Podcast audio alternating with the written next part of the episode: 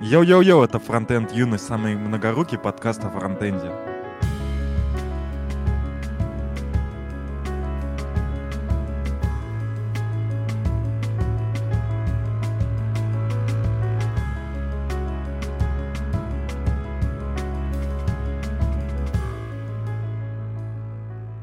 Сегодня у нас в гостях Алексей Мигуцкий, который фигачит код в GitHub е, топит за релокацию и знает, как зарабатывать больше и становиться лучше. Да-да, всем привет, это я. Сегодня что-нибудь расскажу. Я тогда начну сразу, чтобы не откладывать. С Microsoft мы выяснили, что Алексей, соответственно, он работает в GitHub, а GitHub принадлежит Microsoft, значит, он работает в Microsoft. У меня вот э, знакомый устраивается, устроился, можно сказать, в Microsoft и в Канаде. Но сейчас он еще в Питере, собирается переезжать, у него были созвоны. А ребята, когда он скринил экран, увидели, что у него Mac, и немного косо на него посмотрели и сказали, что, типа, намекнули, что лучше бы он поменял э, ноутбук. Мне кажется, это нормальная практика. У тебя, наверное, не Mac. Uh, у меня с первого дня, и это странная практика. Очень странная практика. И вообще оно идет против наших политик. Очень интересно, на самом деле. В смысле, у тебя... Быть, это может быть связано, смотри, с требованиями. Э, то есть у, у ребят могут быть э, жесткие требования к безопасности, и там с ними могут быть проблемки. Вот. Но прям вот, чтобы так криво посмотрели и сказали, меняй, это вряд ли. Не, ну вот именно, что это не требование, а что типа, ну, неплохо было бы тебе поменять компьютер. Ну, я могу себе такое представить, э, знаешь, потому что людям лень настраиваться, а что под Mac если все работают на винде, то класс. У нас все скрипты на винде, на PowerShell, и супер. Ну, там человек Может, еще .NET разработчиком работает, хотя .NET уже кроссплатформенный, там, насколько я понимаю, уже, типа, неважно, на чем разрабатывать. По мне, это нормальная тема, потому что э, в компании вот так называемый докфудинг, то есть, что ты делаешь, тем ты пользуешься, это как бы бесплатные тестеры внутри компании, э, это как бонус. И у нас тоже вот э, после, у, у ребят в Arrival я не совсем представляю, как это можно сделать, а вот у, у нас э, в Юмане мы там пользуемся нашими картами, еще какими-то нашими процессами. И, в принципе, иногда сами баг-репортим, и в этом в том числе смысл. Или подсказываем, как можно улучшить э, функциональность. А так э, ребята будут Apple подсказывать, а так будут Microsoft. Наверное, и такая. Есть варианты. А можно еще работать на двух лаптопах, лаптопах да? На одном ты разрабатываешь, на другом ты периодически это все тестируешь. Uh, у нас была такая история с веб, с командой. Uh, то есть у тебя есть лаптоп, например, для доступа к бизнес-критикал данным, который защищен там в винде по-всякому. Ты его используешь в том числе для тестирования своего приложения под виндой в том числе. Так вот, у меня вопросик был. Алексей, а можно тебя попросить включить галочку «Код пилот» для моего аккаунта? А, две галочки. А, я боюсь, что ты дождешься этого быстрее, чем я смогу на это повлиять. Очень грустно. Кстати, я тогда еще попробую перевернуть мою байку все-таки вопрос. Но мы вот недавно с ребятами обсуждали, когда люди работают в популярных компаниях, например, там э, в Яндексе или, я даже не знаю, там Сбере, и, ну, короче, в компании, в которой пользуются люди, э, зачастую э, бывает, когда ты встречаешь э, людей из не IT, они тебе такие предлагают, слушай, чувак, а ты можешь мне там старую почту восстановить или разблокировать мой аккаунт?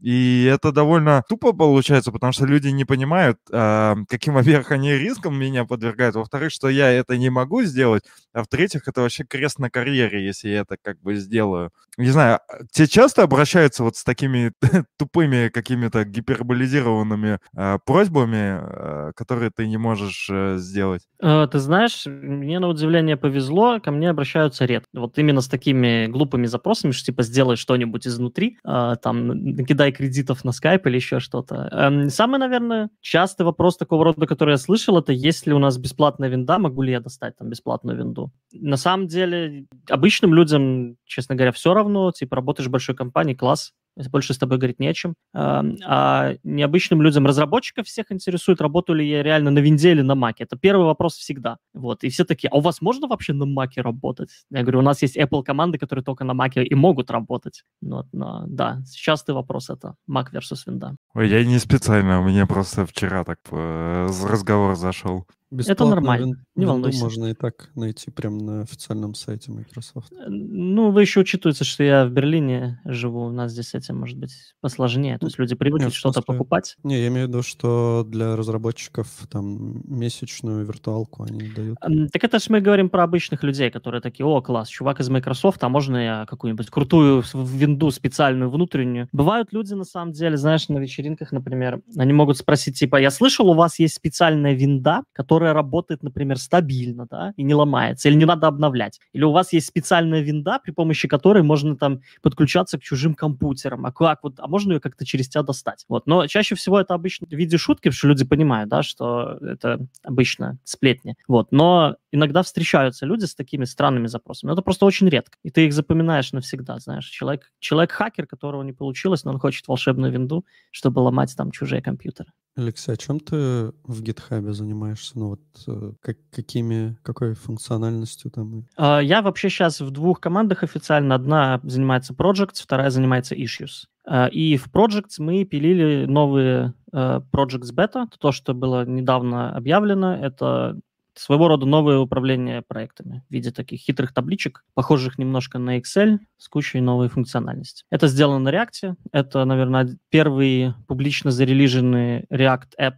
в GitHub. А в Issues я сейчас занимаюсь вообще другой штукой. Мы мигрируем данные а, в базе. У нас разросся один из кластеров, мы его сейчас будем разделять. И там много своеобразных задач, связанных с переписыванием SQL, раскидыванием данных между базами и вот этим вот всем. А ты же в GitHub, получается, попал до того, да, как он стал Microsoft? Или... Нет, смотри, я э, 16 -го года работал в Microsoft, прям в Microsoft, я работал на Microsoft To Do. Э, это то, что было в Wunderlist, то, что было куплено и переделано в э, майкрософтовский продукт. А потом, э, получается, в 2020 году, перед пандемией, э, мы передали проект в Индию, Э, на доработку, да, потому что мы плохие программисты, а там лучше. Вот. Э, и э, нас, получается, всю команду забрали в GitHub. То есть вот у нас все инженеры, которые были, практически все перешли в GitHub. У нас получилось вот несколько команд. То есть мы сейчас полноценно в GitHub. На фултайме пилим GitHub.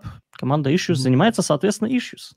Мне просто вот интересно было, после того, как Microsoft купил GitHub, начали пилить всякие такие довольно прикольные, полезные штуки ну, точнее, релизить их. Всегда было интересно, это началось как бы еще до этого момента, и просто уже как бы зарелизили то, что там разрабатывалось, или после? Примеры. Что там было из последнего прикольного? Последний, Код-пилот. Ну, как бы код-пилот, да. Э, из последнего то, что сейчас там в браузере, да, встроенный VS Code там, и до этого что-то еще было. А э, Actions э, давно уже? Мне кажется, actions. давно, да. Uh, actions, да, Actions давно. Actions — это чисто гитхабовская штука. И я знаю, что в Actions взяли много людей из uh, VS как это, VSTS, как у нас называется наша это новая. Я вот просто, честно, не работал с Actions никогда, но прямо я слышал, ну, все, кто э, какие-то, не знаю, демки или быстрые проекты делают, они прямо хвалят. Насколько я помню, э, я вот недавно услышал у Андрея Мелехова, там опубликовался доклад про то, как они пилили Capture the Flag для э, фронтенд э, I Love Frontend конференции. И вот как раз он тоже хвалил GitHub Actions. Мне даже захотелось попробовать. Да, GitHub Actions это на самом деле один из больших э, продуктов, то есть это большая такая продуктовая ставка. Э, туда вливается много э, мозгов. Вот. И многим кастомерам нравится. То есть во что это вырастет, пока не совсем А понятно, можно но... для меня и наших слушателей, кто не в курсе, вкратце, что, как, что это такое? Э, я бы, наверное, описал как э, аналог NPM для для DevOps мира, для операционных задач. Типа, если тебе нужно CI быстренько настроить, ты залез в GitHub Actions, скачал какой-то уже имеющийся экшен, который написал Вася Пупкин в open source. Вот, и у тебя сразу готова, грубо говоря, инфраструктура на CI, которая что-то делает. Ну, то есть это все-таки не NPM, а аналог скорее от Дженкинса? Э, как тебе сказать? Ну, NPM эм, это же не CI штука Смотри, ну, оно, в плане, оно в плане workflow похоже на NPM скорее. То есть у тебя есть готовые пакеты задач, которые тебе никуда не надо э, самостоятельно руками заливать. Ты говоришь, у меня есть э, конфиг, как package JSON, да? В нем мы, короче, хотим ставить, например, ноду и запускать тесты, да? Ты пишешь, я хочу, чтобы мой экшен под названием Вася Пупкин слэш install npm, install node запускался, и после этого запускалась команда тестирования, и все. И этот конфиг дает тебе готовый, по сути, CI в облаке, где у тебя действительно будет это запускаться на какой-то машине. То есть ты руками не настраиваешь инфраструктуру, да, ты это все конфигурируешь конфигом и погнали. Но это в простом виде. Глубже там, если влазить в детали, то можно и свои экшены писать и так далее, и так далее, публиковать вот это вот все. То есть это дает новый workflow для, для DevOps задач, скажем так. Блин, что-то что А, еще Нет, было ты говорил... А, да. Не, ну я, я просто вспомнить не могу. Какой-то был прикольный функционал Тут появился. Spaces, смотрите, у нас есть вот тот, который VS Code в облаке, да, там есть несколько вариантов. Один это ты открываешь любой публичный репозиторий, да, в VS Code, вот, который, по-моему, прям вообще может в браузере в браузере работать, то есть у тебя там даже чекаут в браузер делается. А есть еще же вариант, э, который сейчас типа допиливается активно, и мы его тестируем внутри, это CodeSpaces для организаций, где ты setup своего проекта а, держишь вот полностью в облаке, и у тебя dev-машина открывается там в облаке, как в Amazon, если у тебя instance заводится, да, на котором есть твое окружение полностью настроенное там с горячим э, instance ом, к которому ты подключаешься и можешь прямо на нем разрабатывать в том же VS Code. Вот мы сейчас вообще в GitHub сейчас политика, мы заменили локальный setup на локальных машинах практически у всех на вот это вот облачное решение. То есть ты открываешь GitHub, да, ты открываешь нужную тебе ветку, нажимаешь кнопку кодить, у тебя открывается VS Code с этой веткой, с уже установленными всеми зависимостями, э, там горячий instance, готовый к запуску. То есть если у нас до этого полный setup окружения на нулевой ноутбук э, занимал где-то 20-30 минут, выкачать все зависимости, все автоматом настроить, скриптом и так далее, вот, там, seed в базу данных и так далее, то сейчас это занимает 2-3 минуты. И у тебя есть окружение в облаке, которое, собственно, работает в твоем браузере, если ты очень хочешь. Я еще вспомнил, что когда Microsoft купил э, GitHub, то довольно быстро они сделали бесплатными приватные репозитории, да, что-то такое было. Я просто, если честно, да. мало пользуюсь э, Ну. GitHub, в основном только смотрю там код, э, и поэтому зачастую я только по новостям знаю. Давно, да, давно это было, но мне кажется, самый свежак — это то, что новый лейбл какой-то стали давать. Не Arctic, вот эта вся история, а еще какой-то, еще один новый. Вот это самое свежее, что про GitHub я помню. Сто процентов. Лейблы хватит на всех. А, Вообще самая, типа, жаркая история сейчас, которую в Твиттере обсуждали, по крайней мере, в моем бабле, это генерация превьюшек а, для репозиториев. То есть если раньше ты показывал твою фоточку, да, там, автора репозитория, то сейчас оно генерирует, типа, во всех social медиа генерируется картинка с э, технологиями используемыми. Ну, то есть вот эти метаданные репозитории, которые видно на GitHub, теперь мы генерируем картинку. Срач был на тему того, что там на бэкэнде Puppeteer, который берет вообще весь GitHub рендерит, да, и берет, грубо говоря, кусок э, HTML э, и рендерит ее, опять же, э, в Puppeteer, короче, и это занимает там чуть ли не секунду. А у нас еще типа 8 тысяч запросов в секунду на это приходит. Короче, полная жесть, полный фарш. Всех не устроило, вот, эм, но люди не знают инсайтов, типа, почему и как. Ну, Вот все думали, что это готовое production решение, что в GitHub так код пишется. Ну, вот, если надо рендерить картинку, берем Puppeteer и погнали.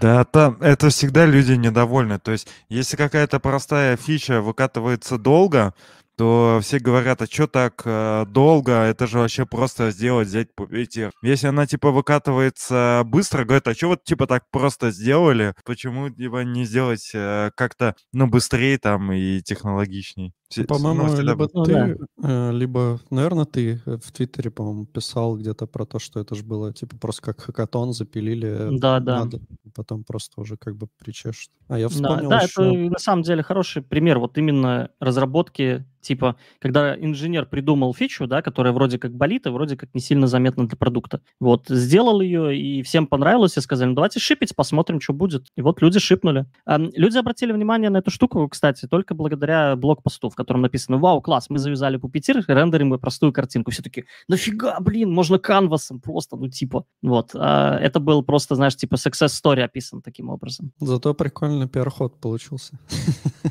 Среди Я думаю, что, да, интента в этом не было, но пиар-ход действительно по факту получился классно. Я вспомнил, еще GitHub зарелизил после покупки Microsoft свой registry для NPM-пакетов, по-моему. Да, но там же еще и NPM прикручен. То есть NPM тоже куплен Microsoft, и теперь это часть GitHub. Вот, то есть мы Мгм. непосредственно работаем с NPM командой, NPM ребята теперь часть GitHub. Прикольно. При этом у нас еще, смотрите, у нас очень странный и хитрый сетап в этом всем. GitHub — это отдельная организация. Она входит в Microsoft Holding, да. А бюджет, управление и все решения принимаются GitHub, типа напрямую SEO GitHub, да, то есть, грубо говоря, если ему взбредет в голову, он может всех распустить одним щелчком пальца, сказать, все, мы закрыли GitHub, до свидания. А, или принять какое-нибудь глупое решение, вот, ему придется за это отчитываться, но ему не нужны по умолчанию ни с кем это согласовывать. Так вот, бюджеты у организаций разные, и э, GitHub это все равно считается отдельной организацией. Объясню это по-другому. Э, есть Microsoft GmbH в Германии, но нету GitHub GmbH.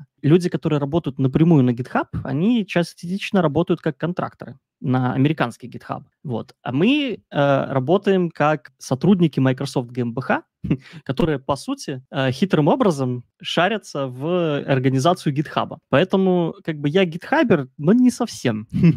Ко мне не применяются некоторые политики, там, например, бесконечного отпуска у меня не может быть, да, то есть любого количества отпускных дней и так далее, которые применяются к людям из GitHub. И у нас немножко разные бюджеты. Это тоже да, заставляет, э, доставляет много батхерт и заставляет задуматься, типа, как это все организовано. И плюс из этого тоже есть ряд культурных различий. То есть люди, которые в гитхабе, иногда говорят, что вот вы, чуваки, не из гитхаба, пришли и все испортили. А можешь, э, ну, я вот в курсе про бесконечный отпуск, э, ты, может быть, э, побольше в этом всем разбираешься.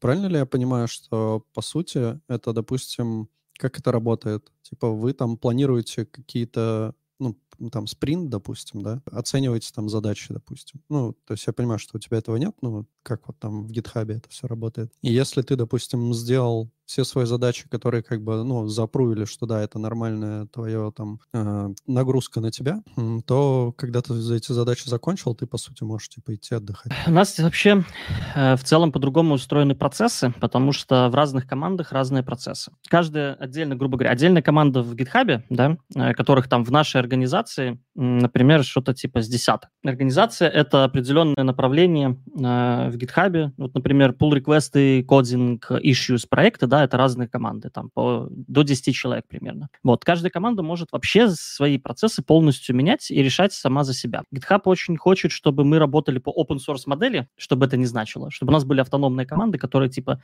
отвечают за свой кусок непонятно чего э, и сами принимают решения, как они работают, вплоть до типа нарезания работы и приоритизации. Кусок непонятно чего, потому что GitHub это огромный монолит Rails приложения. Вот .github.com, который вы открываете видите, это все огромное Rails приложение, которое деплоится одним таким огромным комком. Вот, Actions отдельно, некоторые продукты еще отдельно, но большая часть из них все равно как-то связана с этим монолитом. Вот, в некоторых продуктах backend пишется прям внутри монолита на рельсах, и отдельно есть еще какой-нибудь сервис, который рендерит фронтенд, например. Вот, э, касательно задач, эм, здесь немножко сложнее, потому что э, GitHub, как и Microsoft, старается типа инженеров всячески в продуктовую разработку вовлекать.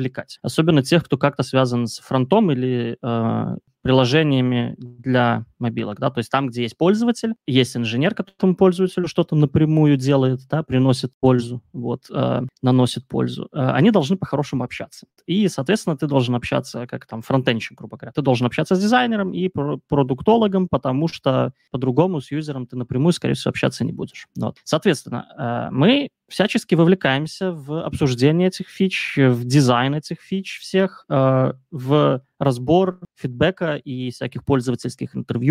И мы, в принципе, можем влиять на приоритизацию задач. Задачи обычно как? Приносят в команду э, задачу или продукт оунер скорее в нашем случае. Говорит, смотрите, чуваки, у нас есть вот такая проблема, люди хотят, чтобы проекты были круче, там быстрее работали и вообще, похоже, были на спредшит. Вот мы, короче, провели кучу интервью, всем такая идея нравится. Э, давайте что-то делать. Ну, вот. И мы такие, ну, давайте. Говорят, ну, короче, придумайте Типа, мы хотим, чтобы это изначально была табличка, а дальше придумайте, как оно может примерно выглядеть. Вот это задача для дизайнеров и инженеров вместе взятых, да. Ну и PO дает свой комментарий потом, типа, он приносит фидбэк с рынка, говорит, вот, например, в Azure DevOps сделали одним видом, мы хотим похоже, или там в Jira оно выглядит так же, поэтому нас могут засудить за плагиат и так далее, и так далее. Вот. Но инженеры в целом стараются, инженеров стараются вовлекать. Э, во времена Microsoft To Do у нас это было вообще плотничком. Мы сидели все в саппорте обязательной ротации, у нас были обязательные посещение юзер-интервью, где ты смотришь, как люди с твоими поделками пытаются как-то взаимодействовать, у них ничего не получается, э, и потом все придется переделать. Э, это было прикольнее. В GitHub чуть больше этот цикл в целом, но это тоже зависит от э, организации, от команды. Так вот, э, типа, сделал я задачу, могу гулять. У меня, кроме, типа, написания кода, еще куча всякой ответственности. Я старший инженер, у меня еще есть ответственность там за команду, за всякие технические решения, написание всякой документации, прочего-прочего. Плюс, по-хорошему, мне нужно следить за новостями в других кусках GitHub, э, чтобы я понимал вообще, что происходит, да, и э, взаимодействовал с другими командами, особенно вот соседними. То есть, если у нас есть на кого-то зависимости во время работы, то как старший инженер я должен, в принципе, с этим всем работать и разруливать. А в GitHub есть такое понятие, как DRI. Это последнего года нововведение. У нас начали, грубо говоря, четко назначать человека, ответственного за какую-то функцию, да, за какой-то кусок функционала. Вот. И, например, у тебя приходит фича, там, давайте что-нибудь прям для для конкретного примера. Вот у нас есть наша табличка, в ней нужно сделать группировку столбцов по какому-то по какому-то полю, да, по какой-то колонке. Вот этой э, функции нету, э, дизайнер ее, в принципе, нарисовал, на людях там на бумажных прототипах протестировали, все говорят, да, прикольно, хотим видеть. Вот, приходит запрос в команду, говорят, мы хотим вот такую фичу по отзывам пользователей, типа, она у нас на первом месте, мы прям очень хотим, все хотят, готовы нести денег. Вот, назначается какой-нибудь ответственный человек, причем у нас это, типа, назначается это как? Приходит наш э,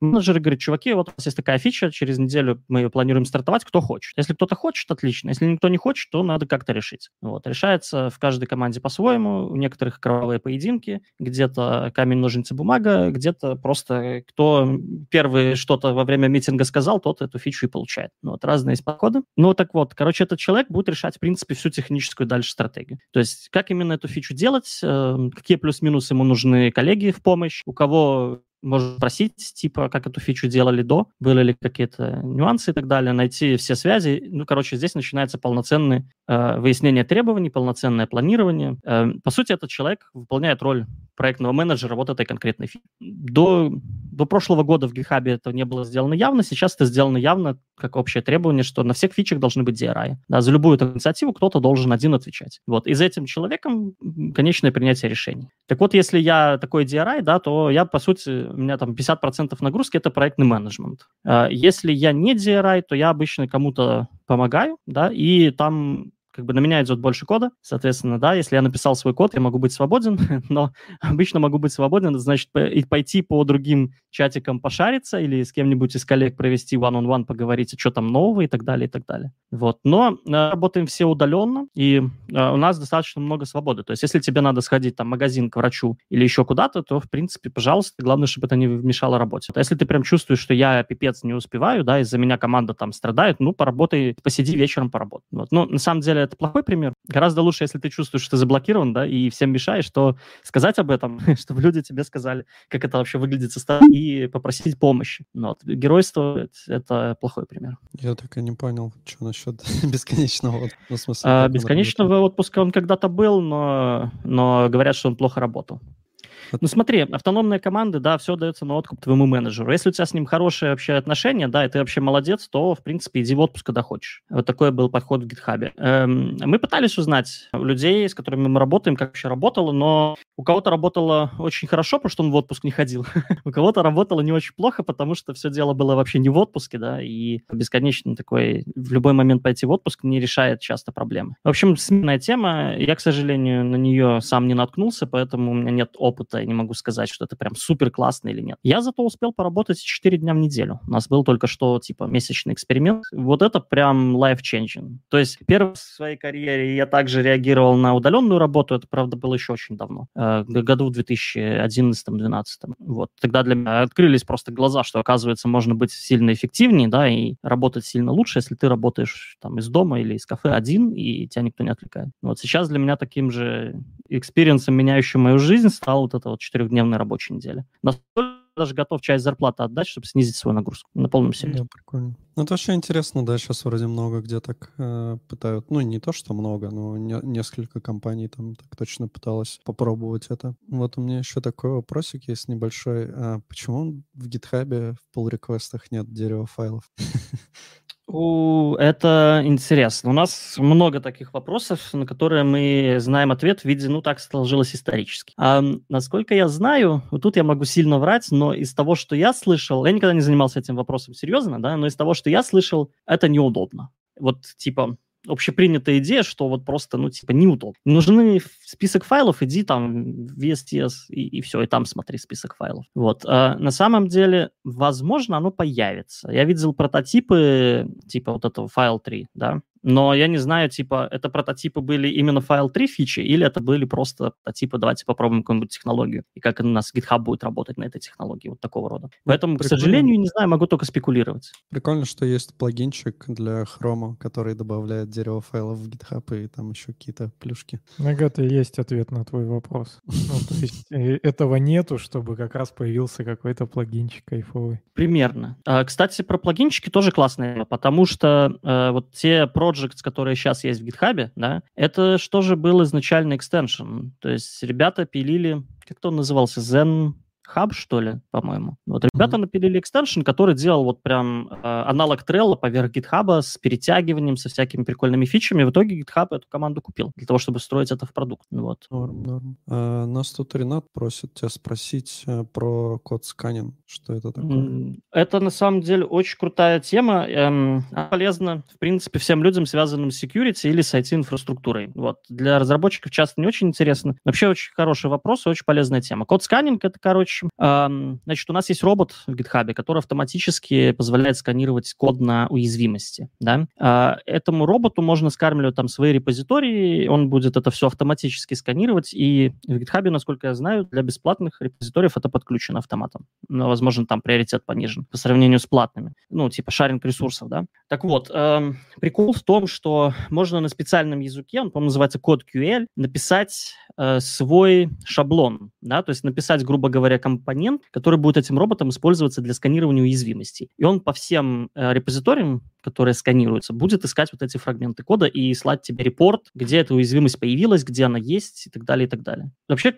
прикольная тема, потому что она очень сильно упрощает жизнь, э, в первую очередь, security директорам, да, и IT, как сказать, администраторам высокого уровня, которые там администрируют организации, в которых там десятки тысяч репозиторий. Потому что тебе не нужно специально иметь людей, которые будут вручную делать вот эту, вот эту аналитику, да, специально security, аудит и прочее, прочее, если часть этих задач может быть автоматизирована. Прикол в том, что вот этот код QL язык, он сильно, он достаточно мощный. Он прям может анализировать абстрактные волшебные деревья для разных языков. То есть ты на одном языке, грубо говоря, у тебя есть волшебный JavaScript, которым можно написать AST разных языков. Вот, он будет исполняться этим роботом и э, находить очень нетривиальные сценарии. Э, местами можно даже некоторые динамические виды поведения так вот описывать. Вот. Я с этим напрямую не работал, но э, отзывы слышал очень крутые, э, что люди умудряются описывать в этих код QL за день zero-day э, уязвимости в библиотеках, да, и просто, грубо говоря, они описывают структуру кода, который этот Zero Day вызвала, и в куче других продуктов находят очень похожий код. Вот. То есть это не просто типа умный паттерн матчинг, да, это э, немножко ML-магии, которая показывает похожие сценарии в итоге. То есть если ты где-то там в буфере что-то просрал, то он сможет найти похожий код, который потенциально тоже может в буфере что-то просрать в другом языке. Звучит интересно. Я смотрел твой доклад,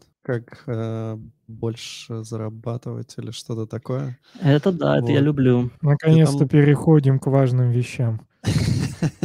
Ты там сказал такую э, тему, что ты вроде бы, если я не вру, помогаешь людям э, научиться делать что-то полезное, а не писать много кода. нас... Своего рода. Я скорее помогаю людям научиться объяснять, что они вообще делают, кроме того, что пишут код. Э, если, если уж вот прям конкретно, то типа как научиться себя продавать так, чтобы это не выглядело ущербно. Но в целом это скорее про немножко смену парадигмы э, существования. Потому что большинство программистов за, типа, пазлы, там, код, глубокий код, чем круче знают JVM, тем лучше. Миллион флагов передадим, супер. Вот это вот все. А на деле зарплата это очень часто результат договоренности, а не оценка твоих умений, да, и Uh, у разных бизнесов есть разные требования и видения там, инженеров и вот этого всего. То есть разработчик в одной компании, это не такой же разработчик, как другой. Все, конечно, пытаются это все типа стандартизировать, но мир немножко не так работает. И в эти все детали можно долго-долго внедряться. Обычно просто у людей есть куча мифов, скажем так, которые они вынесли из своих предыдущих работ, от друзей и так далее. Вот. И они в рамках этих мифов существуют. Есть люди, которые очень хорошо умеют себя продавать, которые умеют объяснять, что они, за что они получают деньги, и обычно это не код. Все начинается с того, что, типа, э, ты реально думаешь, начинаешь думать, типа, за что мне платят деньги. Не может же быть, чтобы я вот, типа, делал код лучше, чем кто-то другой, да? И у меня большинство знакомых знает какого-то программиста, который хуже вообще умеет, типа, работать, да, он хуже программист по каким-то метрикам, чем мой знакомый, вот, но при этом получает больше денег. Это, мне кажется, можно просто такой в Твиттере сделать. Э, знаете ли вы человека, который э, глупее вас в профессии, но зарабатывает больше? И, скорее всего, э, будет сто процентов, да, да, и нет будет от людей, которые в одиночку что-то пилят. Эм, я такое, типа, делал не очень референтно, просто у людей спрашивал, да, вел небольшую статистику. И да, у меня получились результаты, что, типа, люди, которые даже занимаются, например, контрактором, контрактовой работой, да, где они пилят какой-нибудь внутренний софт для компании в одиночку, они такие, не, не знаю, класс, мне классно. Ну, а те, кто работает в командах, такие, ну, вообще видел.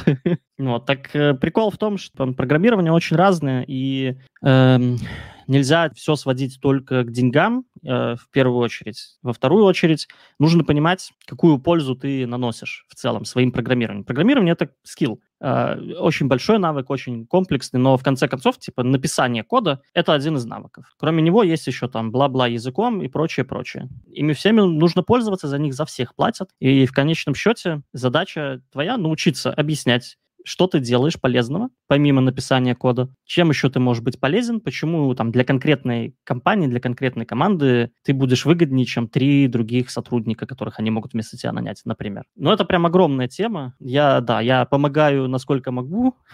Я это называю коучингом, потому что, в принципе, он и есть, эм, но бесконечная тема. Да, я так понимаю, есть какой-то сайтец, прям лендос, да, вот для всей этой истории.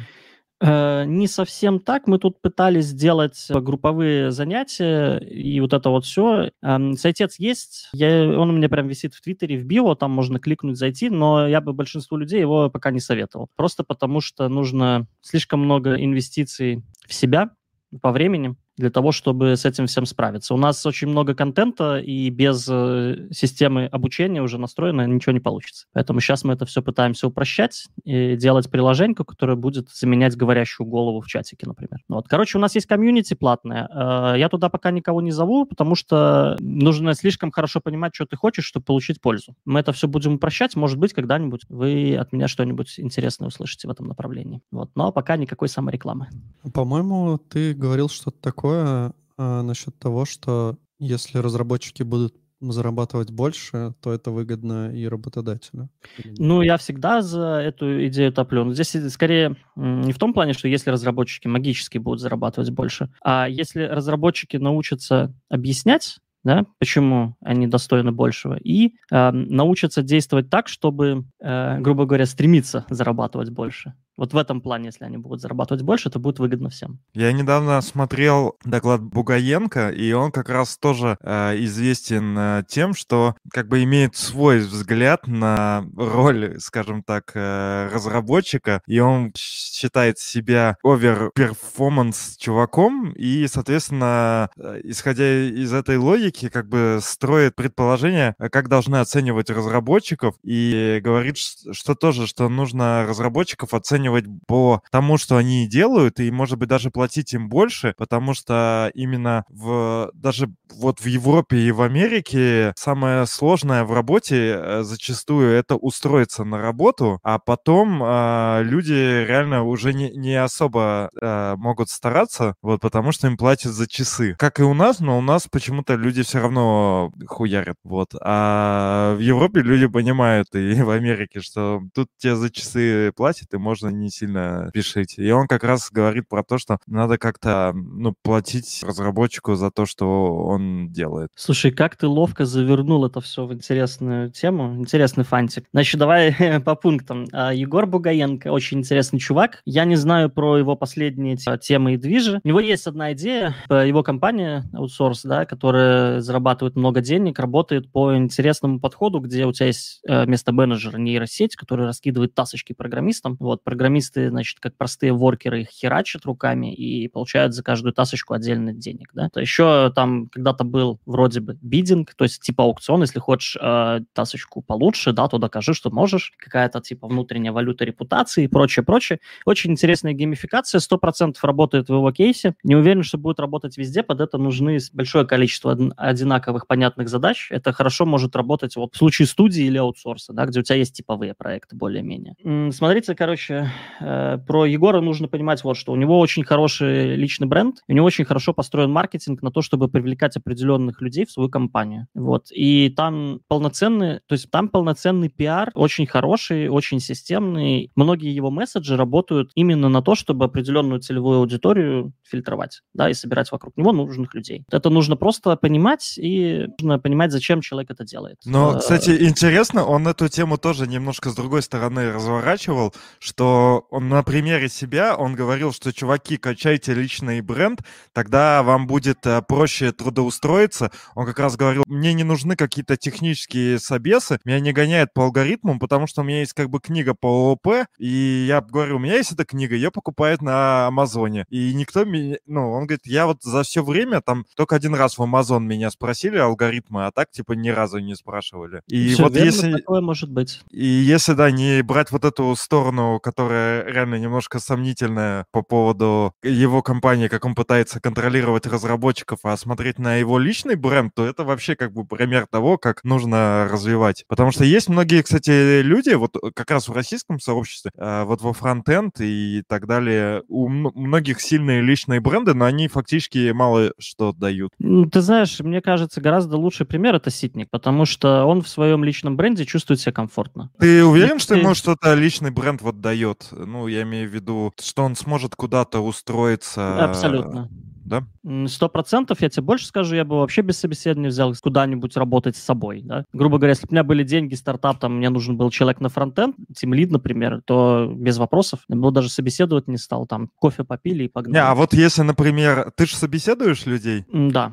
Вы бы, если бы Ситник к вам бы пришел, вы бы к нему по-особому относились бы? Нет, потому что есть требования, есть политики. Ну вот, это я как бы про это, про это, это говорю. Тема. Есть очень, очень тонкие темы. Я, например, Microsoft пришел без алгоритмов, без э, дизайн-кода, интервью и прочего-прочего. По сути, я всем говорю, что я Microsoft пришел через постель. Вот у меня прям кейс, где мой личный бренд сработал в нужном контексте в нужное время, при этом воспроизвести заново я это не смогу. Э, я просто смог воспользоваться opportunity. Его я долго подготавливал, но в итоге я смог им, им воспользоваться. И в Microsoft я попал случайно. Я шел в Wunderlist, не в Microsoft. Пришел я туда уже, когда Wunderlist купили. Меня поставили перед фактом, мы теперь Microsoft, вот тебе новый офер. А, но в Wunderlist я приходил вот точно так же. Типа, меня вроде как собеседовали, я этого не помню. Помню, я выпил кофе с одним человеком, я поговорил за технологии там еще с двумя, но у меня не было алгоритмического интервью вот как такового, да, и у меня не было дизайна систем. У меня были, естественно, около технические разговоры, а вот что бы ты делал, если бы, да, или а как ты там в прошлом своем проекте что-то делал. Очень часто это достаточно. То есть, э, если человек опытный интервьюер, можно задать такие вопросы про твое прошлое, да, поведенческим интервью, чтобы было понятно, трендит человек или нет. Делал он что-то сложное реально сам или нет. Это все учитывается, и не всегда нужны вот такие фильтры типа алгоритмы, дизайн систем, пейр-кодинг и прочая херня. В больших компаниях эти процессы всегда стандартизированы, потому что если вдруг нет, то очень легко такую компанию будет немножко засудить, особенно в странах типа Германии. Это один пункт. Второй пункт. Когда у тебя есть тысяча человек на место, и тебе их за три недели надо как-то поревьювить, да, отфильтровать,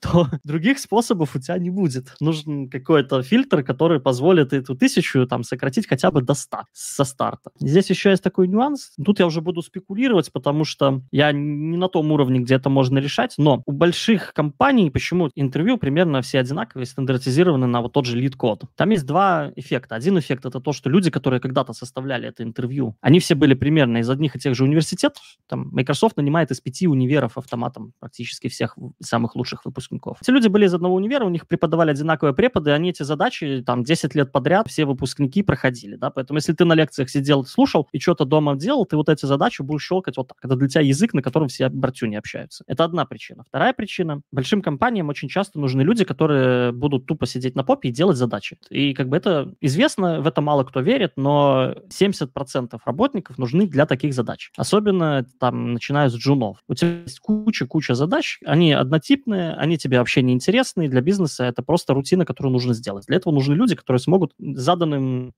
параметрам делать от обеда и до заката, э, до того, как устал. Э, для этого как это проверить? Ты говоришь, чуваки, у нас есть э, интервью, вот вам книжечка, в ней написано, как его проходить, Cracking the Coding интервью, пожалуйста, за полгода изучи, приходи к нам, расскажи, что ты изучил. Если человек может это за полгода сделать, сесть, выучить, да, и отработать там несколько задач, супер, значит, полгода и там год, и два, и пять он сможет сидеть на попе и делать задачи, которые его попросили, даже если они не имеют смысла. Если он начнет, типа, крутить пальцем, говорит, нафига я интервью прохожу, я там алгоритмы не пишу, и вообще дизайн-система это фигня, Боб Мартин наше все, все уже описано, да зачем думать, короче. Ну, типа, окей, чувак, ну иди в стартап, делай мир лучше. Нам нужны как бы люди, которые зарабатывают деньги и делают работу. Э, это я, конечно, сильно утрирую, но э, очень много задач, очень много работы внутри больших компаний, которые делаются, например, в стол. Да? Или вот вы делали крутой проект, а его потом взяли и выкинули нафиг, потому что оказалось, что, сорян, чуваки, рынку оно нахер не надо. Мы там до 10 миллионов доросли, а надо до 100. Ну, все. Пардон, ваш проект закрыт. И вся крутая работа, которую ты там делал, там, сушил мозги, внедрял всякие ML и прочее красоту, она, по сути, сделана в стол. Ты набрался опыта, компания от этого выиграла, естественно. Все твои усилия, в принципе, никому оказались вот прямо сейчас не нужны. И это реальность. Ну, то есть часть Засудить. интервью процесса именно для того, чтобы таких людей фильтровать. Засудить ты имеешь в виду, почему чувак, э, чувака не спрашивали какие-то вопросы, а там зарплата у него выше? Или? За дискриминацию любого вида. То есть если я тебе скажу, что э, Александр, мне не нравится твоя лысая голова в резюме. Вот, я тебя, короче, не буду собеседовать, я сегодня не люблю лысых. У меня плохое настроение. Вот, ты прям из офиса выходишь, звонишь своему знакомому адвокату, говоришь, чувак, хана, 100 тысяч, сейчас как от Microsoft отожмем. И есть много разных стран, в которых разные законодательства. Любого рода вот такие дискриминации могут послужить поводом для того, чтобы начать наезжать на компанию. Если говорить вообще серьезно, то э, структурированные интервью в целом это хорошо. Это единственный более-менее валидный способ людей как-то собеседовать и как-то друг с другом сравнивать. Э, нужно понимать только, какие инструменты там применимы. И вот всеми нелюбимое поведенческое интервью, где тебя спрашивают, а что ты делал на прошлой работе? А как ты разруливаешь конфликты? А кем ты видишь себя через пять лет? Вот эта вся ботва, да, которую все не любят, один из самых валидных способов вообще собеседовать людей. Особенно либо на низких должностях, там, где у людей нету опыта, который они могут описать сами, да, сказать, что да, я делал такую задачу пять лет подряд. Либо, наоборот, на высоких должностях, там, где размазывается ответственность, где непонятно, чем конкретно человек должен заниматься. Да? Нет такого навыка непосредственно, который там директор управления да, должен обладать. Он не напишет тебе алгоритм управления людьми. Там нужно под контекст все подстраивать. Вот для этих крайних случаев самый лучший способ – это поведенческое структурированное интервью. Почему оно должно быть структурировано? У тебя, ты сравниваешь кандидатов друг с другом. У тебя должны быть конкретные метрики, конкретные рубрики для того, чтобы людей сравнивать. И они по-хорошему должны быть валидные, и они должны не дискриминировать людей. Потому что есть вопросы, которые которые позволяют дискриминировать там одну группу людей от других. Есть подходы, которые тоже то же самое позволяют делать. Плюс интервьюеров нужно тренировать. Потому что если я приду, со мной Братюня говорит по-русски, я такой, класс, работаемся автоматом. Вот. А если со мной Братюня говорит на непонятном американском сленге, так я еще подумаю, стоит мне вообще его в команду брать и прочее. Это вот. дискриминация. Поэтому, конечно, конечно. Поэтому так нельзя. Интервьюеров нужно тренировать, так не делать. И серьезные ну, компании так делают. Cultural fit на cultural fit это типа такой бэкдор, можно всех нагнуть и сказать, ну, сорян, cultural fit не прошел, потому что братюни на русском проходят, а ты из э, чего там, Вест Коста типа нет. А, я э, прособесился первый этап с HR а, на английском. HR сказал, что все ок. Иду на второй технический этап, и там такие, о, братюня, ты же типа русский, давай по-русски, что, мы уже поняли, что ты по-английски умеешь, и все. И реально собесили, я честно не скажу в какую, но типа в немецкую компанию а, по-русски, потому что они мы тут все русские, что ты, что тебя там по-английски Это говорить. нормально. Это встречается. Ну, типа, у нас в Microsoft тоже бывают собеседования на русском. Здесь вопрос в другом. Это может быть дискриминация тоже. То есть, если человеку придется работать на английском, а ты его собеседуешь на русском, немножко другой сеттинг все-таки. Мне кажется, я просто говорю сильно наоборот, лучше. дискриминация в том, что если вам придет китаец и скажет, о чем я как бы технически-то лучше по-китайски, что со мной никто по-китайски не разговаривает? А вы им скажете, что ну, у нас просто разработчики не разговаривают по-китайски. А он скажет, ну, так нечестно, а почему вот, типа, русский-то, ну, у него было больше шансов устроиться, потому что на родном языке говорил, а я, мне Именно. приходится на... Все так, поэтому стандартный язык это английский. Смотри, это, скажем так, социально приемлемая дискриминация во всей индустрии. Если ты не знаешь английского, то ты лох. Это никто не говорит, э, но это так и есть. Социально приемлемая дис- дискриминация звучит, конечно, очень странно. Мир не идеален, сорян. Не, на самом деле так и есть так-то. Те либеральные взгляды, они зачастую и являются частично дискриминационными. То есть, то есть одним людям не дают дискриминировать других, это уже дискриминация. Как а, в Америке был этот случай, когда пекарь старомодных взглядов отказал гомокс- гомосексуальной паре сделать торт им с двумя человечками, потому что он э, верующий, и это противоречит его религии. Они там до усрачки судились. Типа одна инстанция говорит, ты типа типа гомофоб. Д- другая инстанция говорит, это его вера, его нельзя, типа, за это осуждать. И вот так они так из пустого в порожнее гоняли. Вот я не помню, кто в итоге выиграл, но вот такое тоже бывает. Бывает. И вообще тема типа дискриминации дискриминирующих, она тонкая. Там все немножко сложнее. Но в целом, да, типа мир несправедлив. А, Просто, знаете, тут есть нюанс, что есть несправедливость, которая типа исторически сложилась, да, и мы такие, блин, ну херня какая-то, надо исправлять. А есть несправедливость, которая, грубо говоря, стратегически абьюзится людьми, которые могут это делать. Они могут манипулировать этими всеми дискриминациями прочее, прочее. И это не очень хорошая тема. О, а можно про дискриминацию вопрос? Как раз вот в России у нас довольно он ярко стоит. Непонятно, как к этому относиться. У нас статистически, я думаю, не только у нас, а, в программировании мало девушек. В принципе, как а, большинству разработчиков а, кажется, это не связано с какой-то вот, по крайней мере, прямой дискриминацией. Есть какие-то шутки, да, но в целом, условно, если девушка идет там в ВУЗ или на работу программистом, то я не встречал случаев, что прямо как-то над ней там э, ну, издеваются, шутят или еще что-то. Она так же, как и мужчины, работает, то есть нет такого. Но их все равно меньше, и кажется, что просто ну, в нашем обществе э, женщинам меньше это интересно. Но при этом есть прямо движения, которые пытаются больше девушек отправить э, в IT, и частично это получается искусственно, то есть как бы делают IT для женщин, там какие-то курсы отдельно, IT для мужчин не делают. Я вот не понимаю вообще, правильно это, неправильно, и что происходит. Ну, Спасибо за вопрос, тоже большая тема. А Я вот с тобой согласен, ну вот насчет того, что на работе, особенно ну, в нормальных компаниях не дискриминируют, но видел прям очень много, ну там целый тред, и девушки делились тем, как э, в вузах их прям прессовали жестко, там стебались над ними в технических всяких вузах. Не, ну я могу тоже сказать, что в принципе у нас э, с большим скепсисом э, на моем металлургическом факультете относились э, к женщинам. Хотя, с другой стороны, вот реально, я скажу не политкорректно, но условно у нас были как бы тупые женщины, которые как бы непонятно, что они вообще там забыли. И над ними реально даже преподы прикалывались. А были э, женщины, которые как бы сильно разбирались в теме, им было интересно. И над ними никто не прикалывался. То есть это тоже такой э, момент. Мне кажется, еще, ну, это немного разные темы. Про университеты это все-таки, ну, какая-то учеба, я не знаю, там молодость, гормоны. Можно так детский сад там вспомнить, кто над кем издевается. Может, я не в тему, но мне кажется, это просто еще же у тебя нету профессионального облика. блин, и это ну- в другой плоскости вот эти отношения. Они же еще не про профессию, они просто про какие-то, про какую-то хуйню другую. А я не понимаю, что ты, хо- э, ты хочешь сказать, что, типа, если это еще чуваки недалеко от детского садика ушли, значит, они имеют право издеваться на, над другими людьми? Нет, я что? хочу Какая сказать, что мысль? обычно, моя мысль, что обычно мы разговариваем про плоскость э, дискриминации либо чего-то подобного профессиональный, мы все-таки про IT здесь общаемся, да, что девушку ее там как-то не так профессионально воспринимают, хотя она крутой супер спец. То есть профессиональное русло. А в универе это еще хуйня из-под коня, там еще никто не профессионал, все учатся еще. Ну вот я примерно про это. То есть у них там знаний про IT, грубо говоря, чуть-чуть больше, чем у школьника. У школьника там про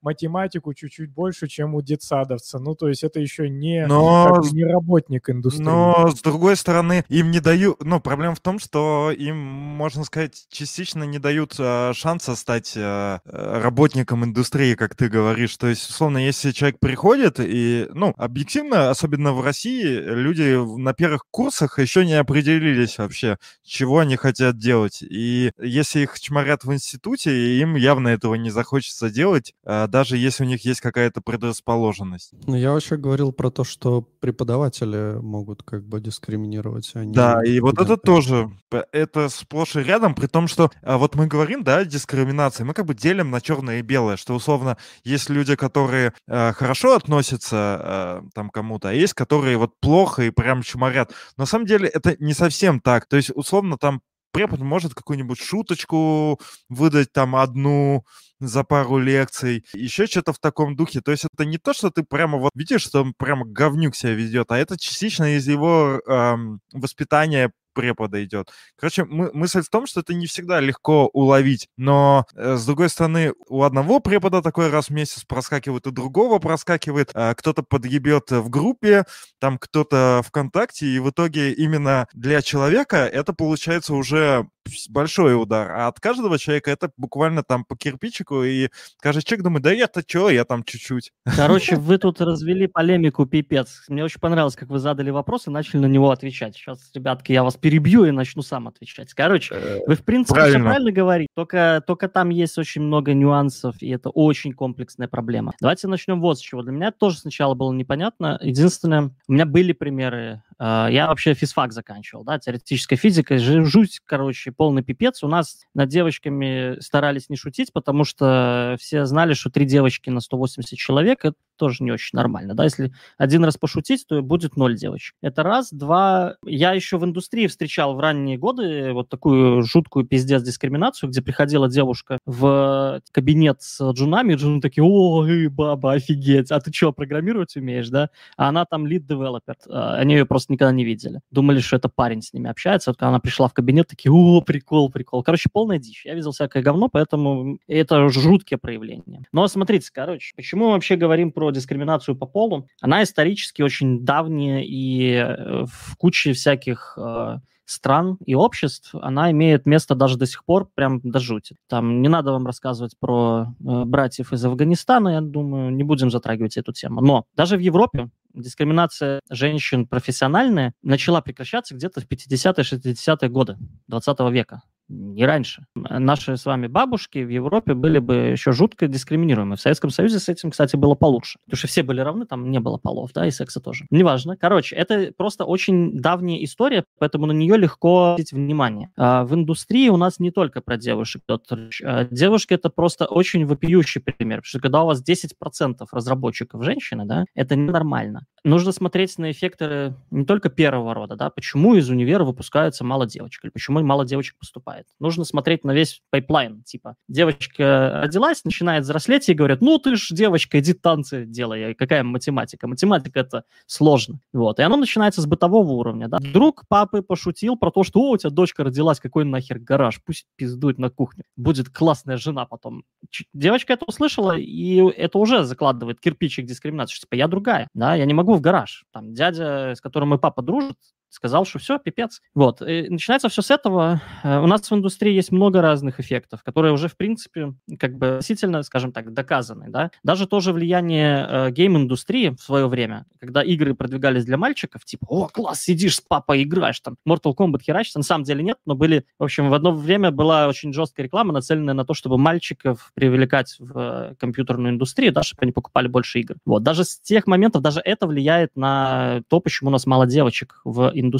А дальше универ и наше сообщество в целом очень токсичны по отношению к девочкам. Достаточно одной шутки от препода, что что ты юбку напялила, ты что, не инженер, и все. Это дает месседж всем девочкам вообще, неважно, на кого оно направлено, да. Это дает месседж, что это агрессивная среда, что здесь тебе нельзя вот быть собой, что твое, твоя ролевая роль вот этим преподом определена для всего потока и так далее, и так далее. Тема очень сложная. Просто мы ее еще и подогреваем. Я не видел девочек, которые, которых бы дискриминировали, да. Когда у нас в офис приходит девочка, мы радуемся, что классно, наконец-то у нас девочка. Ребята, это тоже дискриминация. Когда вы радуетесь, что у вас наконец-то появилась девочка в команде, как бы ваш месседж это, бля, ну, отлично. Неужели я увидел человека женского пола, который умеет программировать? Как можно, э, как сказать, избавиться от дискриминации, не дискриминируя? То есть э, мы говорим, что ко всем людям надо относиться Слушай. равно, но мы, получается, относимся неравно к э, тем людям, которых э, притесняют, давая им больше возможностей, возможностей, чтобы в итоге они как бы были на равных. Слушай, это вообще супер э, большая тема, и она более философская. Она в сторону типа социологии и социальных взаимодействий, чем даже программирование и что-то профессиональное. Э, над темой, как не дискриминировать и выровнять там возможности, да, и прочее-прочее, очень много людей исторически ломало голову. Вот коммунизм Просто сказал, вопи... надо всех Вопиющая тема — это э, в институтах квоты для... Ладно, скажу, как есть, но там эм, есть типа для... А давай ты скажешь, как правильно, ты понял, что я имею в виду.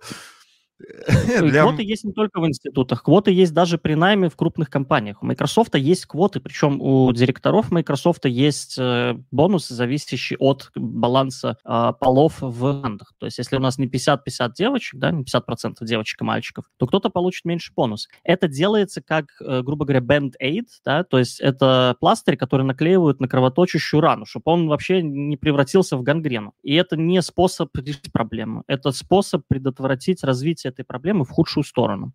Э, смотри, основная мысль какая, которую я не донес. Э, мы говорим про девочек, но это один из видов дискриминации. Он просто самый яркий, он самый заметный. И он очень острый, потому что, типа, если ты поговоришь с девочками вокруг, которые тебе доверяют, они тебе расскажут столько случаев дискриминации, мелких, вот которых ты даже не замечал, что ты охренеешь вообще. Серьезно. Э, если тебе про это девочки не рассказывают, на 95% ты тоже эти, этих девушек когда-то дискриминировал. Это я тебе гарантирую. Это про фидбэк, кстати. Можешь спросить, можешь так и сказать, что я тут подумал, возможно, я тебя когда-то дискриминировал. Скажи мне, пожалуйста, честно, что я не понимаю. И вот когда тебе честно скажут, ты офигеешь. Вот. Эм, потому что оно даже в бытовом проявляется э, плане. Э, так вот, девочки это просто самая яркая видимая часть. У американцев такая же проблема с чернокожими. Да? Там это немножко более культурная особенность еще. И американцы вообще другая культура. Кстати, если интересно, про это стоило бы тоже поговорить, потому что мы очень сильно смотрим на их культуру и очень много проблем заимствуем оттуда, которых не существует у нас в плоскости. Но девочки просто более глобальная проблема, она есть везде. Э, девочки, отсутствие девочек в IT — это прям культурный феномен, который распространяется, он как вирус. Способ его вот предостеречь это распространение дальше, чтобы у нас, знаешь, не 10% девочек было в IT, а 3 через 5 лет. Вот если мы ничего не будем делать, оно так и будет. Оно будет ухудшаться, причем сильно быстрее. Вот. Если мы сделаем хотя бы вот такие квоты, то мы замедлим вот это вот распространение этой проблемы. А, чинить ее нужно комплексно, это системная проблема, это проблема даже не нашей индустрии. В нашей индустрии она сильно ярче выражена. Ровно за счет того, что можно дискриминировать в универе, можно дискриминировать по полу и говорить, вообще твое место на кухне. Во многих странах э, разница зарплат 20-30% во всех профессиях. Э, в технических профессиях, понимаете, тут еще в чем прикол. Мы все такие говорим, класс, деньги, бля, давайте все будем до хера зарабатывать, рассказывать, какое value мы приносим, вся херня. Когда это касается девочек, ты знаешь заранее, что придет девочка и мальчик на одинаковой должности, да, и девочка с таким же послужным списком получит процентов на 20 меньше. Просто так. В некоторых странах потому, что у нее есть декрет. В некоторых странах потому, что, ну, типа, вот так сложилось исторически. Но это реальность. Да, Дальше есть еще, еще один очень интересный эффект, у которого много проявлений. Э, относительно свежие есть про него статьи. В традиционных компаниях, да, где есть жесткая относительная иерархия, девочек продвигают за результаты, мальчиков продвигают за э, потенциал. И эта проблема гораздо менее видна, и она очень сильная. То есть тебя делают сеньором, когда ты э, молодой мид, да, и такой показываешь свои, свой потенциал всем, вот, длинный или не очень. А, а девочку продвинут только, когда она сделает достаточно сеньорской работы, чтобы все точно знали, что она точно шарит. Это пиздец. И еще учитывайте, что вот те девушки, как вы сейчас видите в своих командах и вокруг в IT, да, это ошибка выжившего. Это девочки, которые могли бы быть вашими директорами, а стали вашими коллегами, потому что есть дискриминация. Но вот это лучшие представители, которые через все это говно прорвались, всем доказали, что они действительно настоящие инженеры, несмотря на то, что в юбке. Вот. Э, некоторые из них даже умудряются носить платье. Нихуя себе вообще представляете, как это инженер платье одел. Кошмар. Вот. Э, и они реально просто очень сильные. И есть девочки, которые говорят, да, дискриминации нету. Просто потому, что в ее мире она херачила как танк через всю эту дискриминацию. Она может действительно сама не понимать, почему так происходит.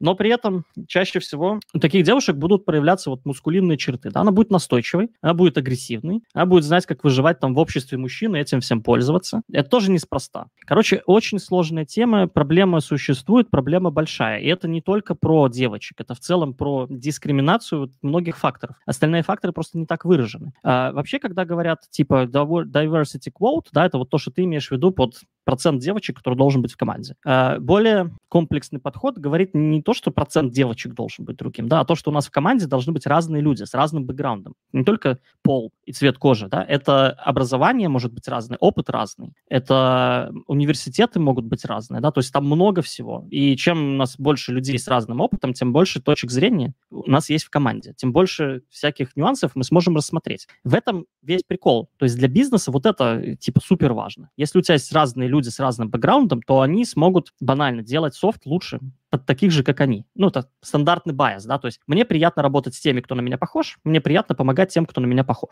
Если у нас будут разные люди, то команда, как сущность, будет помогать стараться разным людям, а не только выпускникам Microsoft из там Принстонского университета, которые выпустились в последние пять лет. Мы знаем его профессора, поэтому мы его наймем, потому что классный чел. Вот, и классный чел такой, а, будем писать, короче, GitHub для братюнь. Вот, а для сестрюни не надо, потому что сестрюни типа говно все.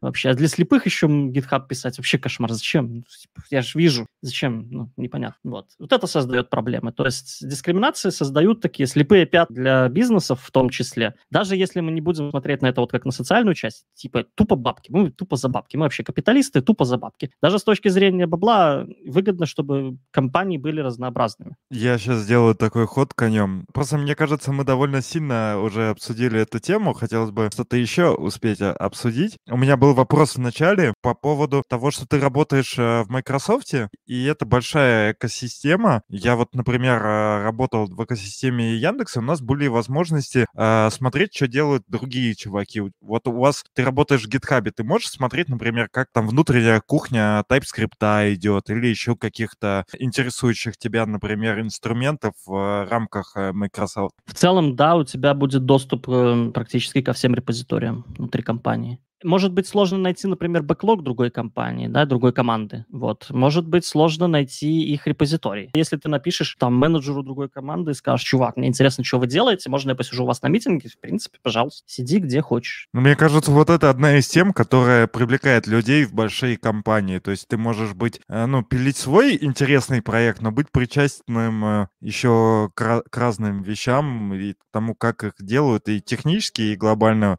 э, знать как это происходит. А у меня как... Эм, по-разному. У разных людей разная мотивация. Э, плюс, смотри, здесь еще есть такой нюанс, который тоже часто встречается. Microsoft, как любая большая крупная компания, это э, изолированный мир. У тебя очень понятные внутренние правила игры. Да? Как бы там ни было много политики и прочего, это понятные правила. У тебя есть документы, по которым написано, там менеджер не может тебя бить ногами. Ты знаешь, что такого не случится. Когда ты в огромном открытом мире, на общем рынке, да, там встречаются разные дебилы. И правила игры совсем разные. И тебе в этом все всем сложнее. Круче же тусить в детском саду за заборчиком, где у тебя есть полянка, качелька и там грибок, да, на который можно залезть. Вот, чем тусить на дороге, где там со всех сторон машины и прочая дичь. Microsoft вот такой огромный, у него 160 тысяч человек работает, да, а, это огромный распределенный такой то ли организм, то ли хрен пойми что, э, в котором есть определенные правила игры. И ты знаешь, что у нас принято вот в этом нашем мире, что если ты менеджер, и ты написал другому менеджеру, он не может тебя послать нахер. Он тебе должен ответить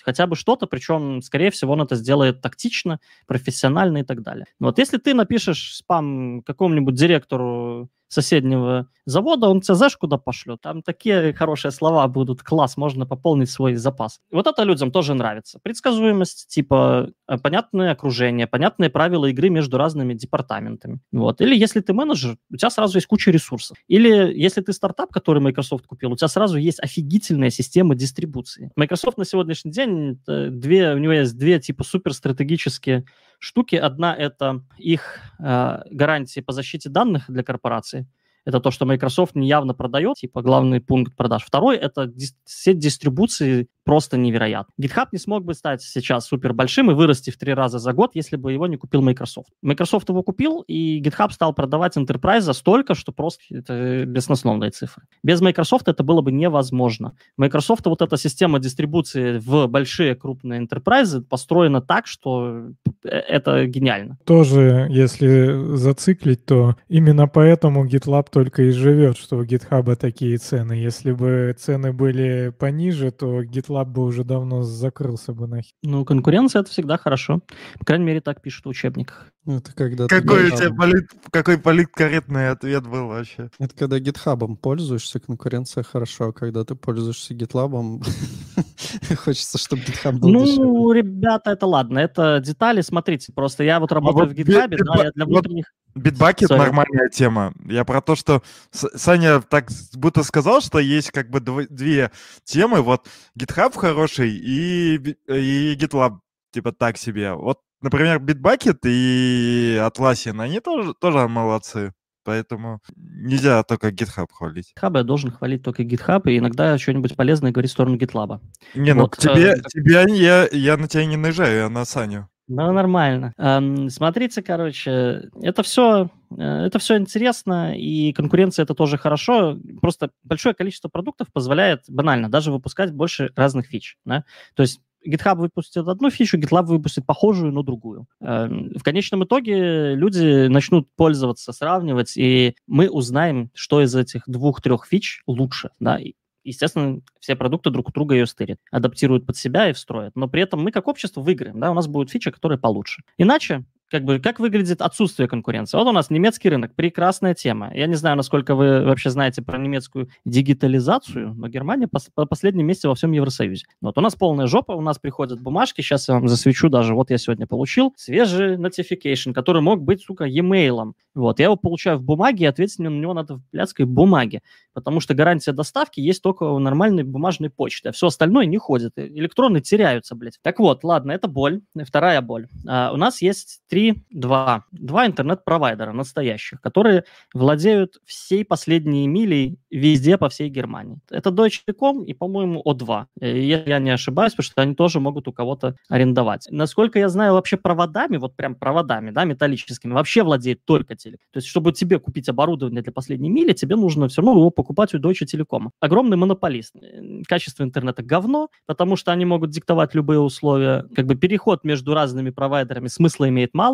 отличается только техподдержка. Если ты говоришь, я не говорю по-немецки, в одном месте тебя пошлют нахер, в другом месте тебя не пошлют нахер. По поводу- попробуют с тобой поговорить. И то, если у тебя самый дорогой тариф. Э, В одну, как бы, в одного провайдера подписываются ребята, которые такие, да, в Германии надо говорить по-немецки. Во второй подписываются все экспаты, да, все, вариантов больше нет. Ну, типа, есть мелкие, но там тоже разницы никакой. И типа, и всем насрать, зачем ап- апгрейдить что-то там до оптики, например, если и так people схавает, господи, то евро за интернет, ну, блин, ну, нормально, ничего страшного. Вот. А вот И- это интересно, а жесть. почему, почему в России не так? Ну, в смысле, вот именно в этом сегменте. Ну, у нас как Эм, бы есть монополисты, но... другая. Да ладно, у вас вас только газ есть в стране, что вы, ребята, ну. Не, ну я Все, про то, что с вообще интернет... Ну, не, ну, у нас много где монополия, мне кажется, есть. Просто я, как сказать, э, монополия это плохо, и у нас как бы дофига такого. И я не думал сильно о том, где монополия. Наоборот, интересная логическая загадка, где подумать, где у нас прям хорошо. И кажется, вот именно э, сферами интернета прям отли- отлично. Оно просто развивалось по-другому немножко. Э, в Германии есть еще одна большая такая монополия. Это немецкие железные дороги. Вот, и там просто жесть. Это прям, это кейс, который нужно изучать всем инженерам в курсе там какого-нибудь системного инженеринга, да, потому что железные дороги немецкие — это идеально оптимизированная система, которая работает вот просто, она максимально выдаена на принесение прибыли, да, она оптимизирована под прибыль максимально. Э, есть одна проблема. Если что-то ломается, ломается нахер вообще вся система. Становятся все поезда. Там проблема в том, что банально, типа, в свое время правительство продало немецкую железную дорогу корпорации, да, и сказало, вот теперь вы заботитесь, класс, будут деньги, будут инновации, все дела, хер там. Потому что корпорация взяла и почикала все дополнительные рельсы. Вот, типа, для разведения поездов, да, нужны все-таки дополнительные линии, что если у тебя один поезд встал, другой его может объехать. Такого в Германии уже нет. Теперь, если встал один поезд, становится вообще все, практически вообще все. Э, и это пипец. Это вот классный пример оптимизации жесткой монополии. И прикол в том, что вот в немецких условиях э, сам бизнес-климат был такой, что эти монополии могли быстро развиваться. Э, в России это все-таки немножко по-другому и развивалось оно все по-другому. Со связью я, кстати, видел где-то очень хорошую сравнительную статью, но давно, про то, как развивался интернет в Москве, в Киеве, и сравнивалось, по-моему, с Прагой, с Мюнхеном, если я не ошибаюсь, или с Франкфуртом, с каким-то немецким большим городом. Типа проводилось сравнение, типа, почему интернет действительно в одном месте говно, и появилась такая монополия, а в другом месте можно купить за 5 долларов, там, 100 мегабит, себе вообще без проблем. И это было очень интересно, потому что, по сути, в России произошел достаточно быстрый взрыв развития вот этой всей инфраструктуры, как и в Украине. Было, грубо говоря, не было таких же условий для развития этой монополии. В Германии там все было немножко по-своему. Здесь контекст очень сильно влияет. То есть вот бизнес-климат, да, и то, как эти монополии вообще зарождались. А у меня есть еще такое предположение, что это, ну вот и в этом секторе, и в банковском, что, условно, э, поскольку у нас был Советский Союз, мы как бы были из нее, то в какой-то момент, вот к концу Советского Союза, мы технически вот как раз э, в компьютерной области сильно отставали других ребят.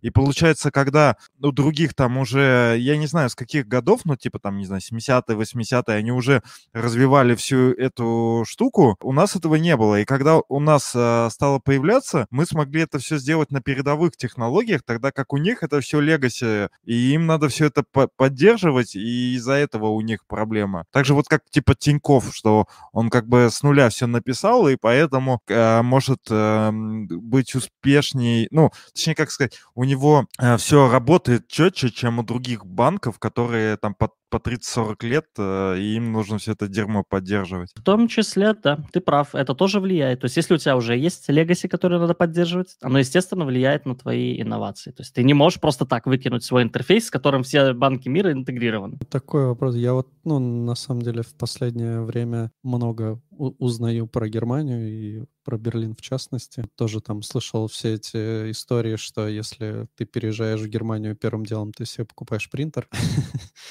Факс. Можешь рассказать немного вообще, как, э, как тебе в Германии, в Берлине Э, в целом норм. Э, мне поначалу, короче, в Берлин я попал вообще случайно. Я хотел в Штаты, но приехал временно в Берлин и тут и остался. Прикольно, есть свои нюансы. Я здесь уже седьмой год, и мне начинает уже не нравиться. Я узнал детали, которые для меня важны, и они мне не очень нравятся. Да? Там, например, образование детей. Эм, такое, такая себе, очень скользкая тема. В Германии это прям обязаловка. И если твой ребенок не пришел в школу, то ты несешь за это ответственность. Вплоть до того, что жди полицейского, который будет выяснять, какого хера. Вот. Э, есть такие проблемы, которые мне вот прям сильно не нравятся, но это мне нужно подумать. Во всем остальном мне сильно нравится. Особенно по сравнению со странами СНГ. Это совсем другой мир. Э, здесь нужно пожить, в целом вообще в любом европейском городе, да, нужно пожить посмотреть, как вокруг живут люди, как живет Европа. Это отличается от Штатов, это отличается от СНГ, это отличается от э, других стран крупных. Вот. И даже в Евросоюзе сильно большая разница между странами. Э, в Штатах там между штатами сильно меньше, конечно. Тоже есть разница, но она меньше выражена. А в Германии очень крутое трудовое законодательство. Э, оно все про работу. И если у тебя есть бесконечный контракт, уволить тебя очень сложно. Это накладывает свои ограничения, вплоть даже до того, что эта штука сильно влияет на зарплаты в том числе. То есть если тебя нельзя уволить, то проще платить тебе там на 30% меньше, да, но э, смазать этот риск, то ладно, если ты совсем дебил, то мы хотя бы не тратим на тебя очень много денег. Но в целом законодательство очень круто, особенно если компания большая, и в компании есть профсоюз. Это прям красота. Это люди, которые скрутят немножко яйца компании при, правильном, при правильной организации этого всего. Скрутят яйца компании так, чтобы у тебя было, как у работника, больше возможностей. Чтобы тебя нельзя было просто взять и типа обмануть, выкинуть на мороз, сказать, сорян, чувак, мы всех сокращаем, как у нас было. И теперь вы все безработные. Э, на что наш профсоюз сказал, а вот хрен немецкому законодательству вы должны найти рабочие места. У нас, смотрите, я вам расскажу прям наш кейс. Э, у нас э, Microsoft решил закрыть Microsoft To закрыть, в плане перенести его в разработку в, Ин, в Индию, а наш офис закрыть, потому что у нас осталась одна вот крупная компания, и дальше его развивать нет смысла. На что как бы нам профсоюз сказал, что погодите, ребята, не торопитесь, потому что по немецкому законодательству просто так это сделать нельзя. Вот, и там есть нюансы, что если компания, значит, не банкротилась, и у нее нету жестких э, сокращений компаний из-за объективных финансовых показателей, а с глобальной компанией это сложно доказать, вот, то увольнять работников на постоянном контракте компания не имеет права. Она не может просто так вот всех сократить без основания. А основание, кроме как типа банкротства, там потери большого количества денег, merger, например, да, когда другая компания покупает и себя встраивает отдел, э, без таких серьезных изменений просто так людей на мороз выгнать нельзя. И все. Это ответственность компании найти нам работу по нашему профилю. То есть если я там web developer, да, я пишу на JavaScript. Э, по-хорошему, в Германии Microsoft мне должен где-то по моему профилю найти работу. До тех пор, пока они это не делают, я могу сидеть на попе и получать свою зарплату. Банально, вот, например, такой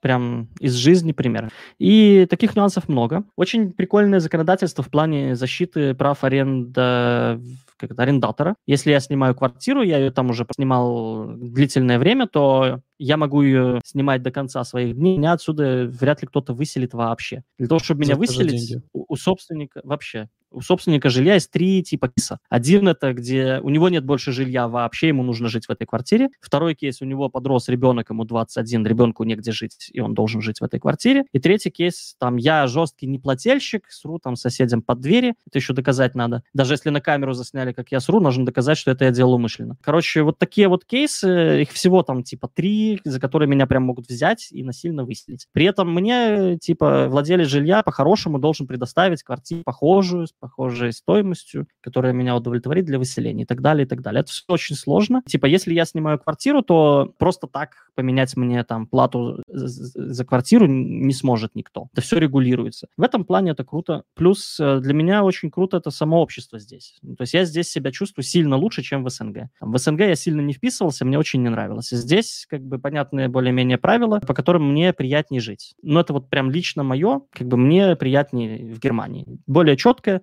я понимаю правила, я могу по ним играть. Некоторые из них мне совсем не нравятся, но что поделать.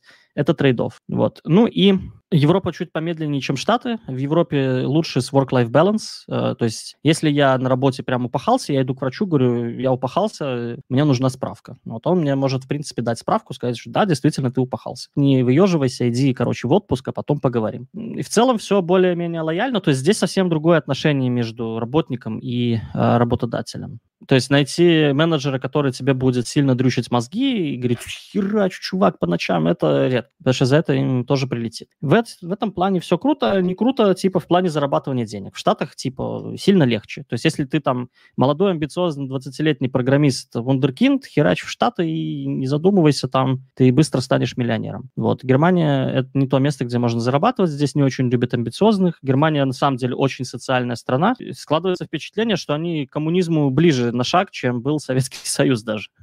ну, вот. ну, в Германии, естественно, вся эта социальная движуха зародилась, да, если вы историю плюс-минус знаете. Все эти социальные идеи сильно зарождались и двигались в Германии в первую очередь. Вот. Здесь рабочие движения исторически тоже очень сильные, солидарность и все вот это. Банально у нас вот бастуют сейчас, бастовал а, железная дорога, работники железной дороги, сейчас бастуют работники клиник а, и там медсестры, да. Так вот, короче, как они бастуют? Их профсоюз, огромная организация, говорит, наши люди просто не выходят на работу. Мы делаем минимум, да, то есть у нас там ходит каждые 20 минут электричка вместо каждых пяти, вот, но мы делаем минимум, и больше, пока вы не повысите там зарплату на 3%, мы не делаем ничего. Это легально, прям полноценный процесс, да, он легален, он э, поставлен на поток, люди периодически бастуют, потому что компания-монополист не может с ними договориться. Поначалу для меня это была дичь, типа, ребята, вы что, как это можно не работать работу, чтобы тебе подняли зарплату на 3%? Ну, какой-то хек. Сейчас уже это выглядит более э, нормально, это прям работающий инструмент разговора с твоим работодателем. Если по-другому он не слышит, ну, типа, что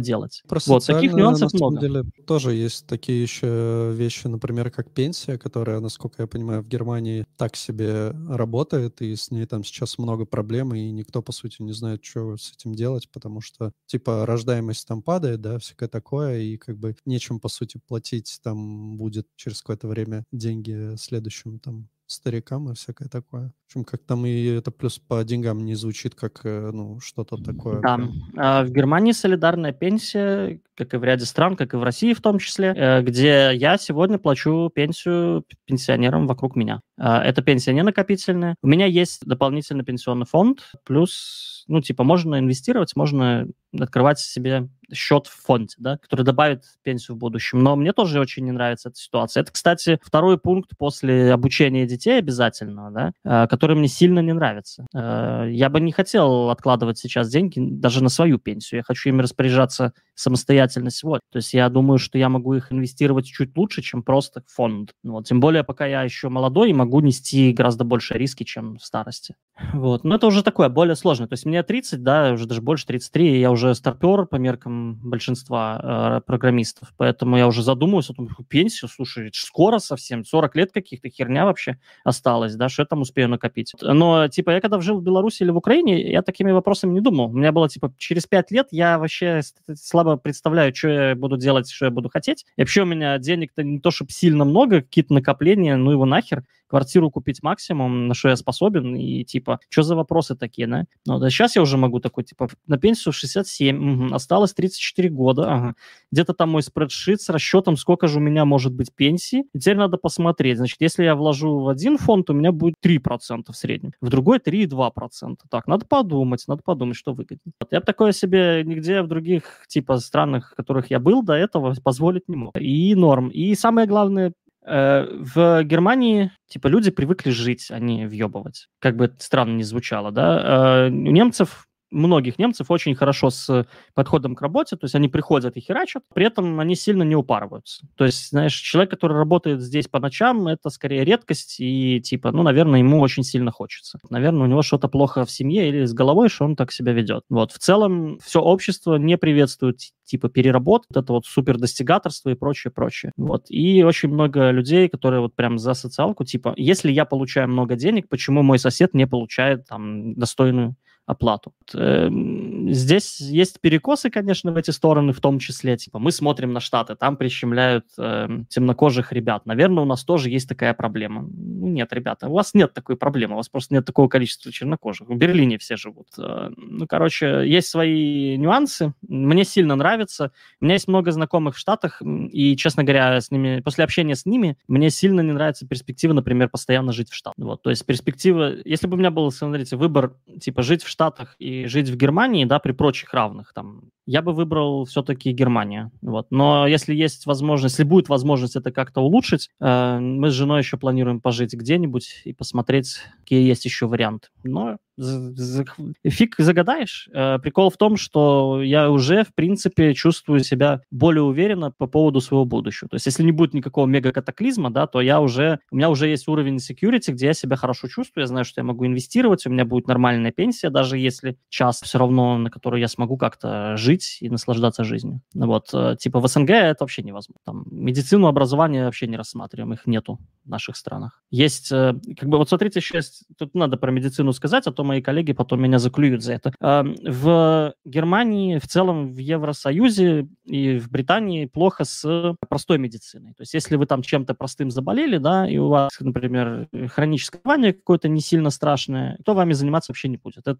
ваша ответственность, там, кушай вкусную еду, пей чаек, и все пройдет. Вот не пройдет, ну, сорян, чувак, что-то ты не то делал, надо было спортом заниматься в детстве. И очень плохо с э, лабораторными анализами, со всей херней. То есть если ты хочешь сделать там панель анализов, это будет дохера стоить, и еще через полгода только тебя возьмут в эту лабораторию, чтобы этот анализ сделать. То есть реально проще и дешевле слетать в Украину, в Польшу, сделать там набор анализов, потом уже прийти к доктору и сказать, видишь, вот, давай посмотрим, что со мной делать. Но если какая-то экстренная медицина, есть сложные случаи, да, то в Германии как бы врачи такие с удовольствием, сейчас будем резать, короче, ложись прямо здесь, нормально. И они это сделают сильно качественнее, чем где-то еще. То есть, э, если вот прям есть какие-то серьезные заболевания, да, или серьезные хронические заболевания, то типа в Германии сам Бог велел жить, потому что страховка это все покроет до уровня, где можно будет хорошо себя чувствовать более-менее. Вот. Израиль тоже такой же варик медицины, все отлично. Но если типа какая-то хроническая заболевальщика, типа у меня болит там печень, да, или у меня высокое давление, то все таки ну, попей чаю,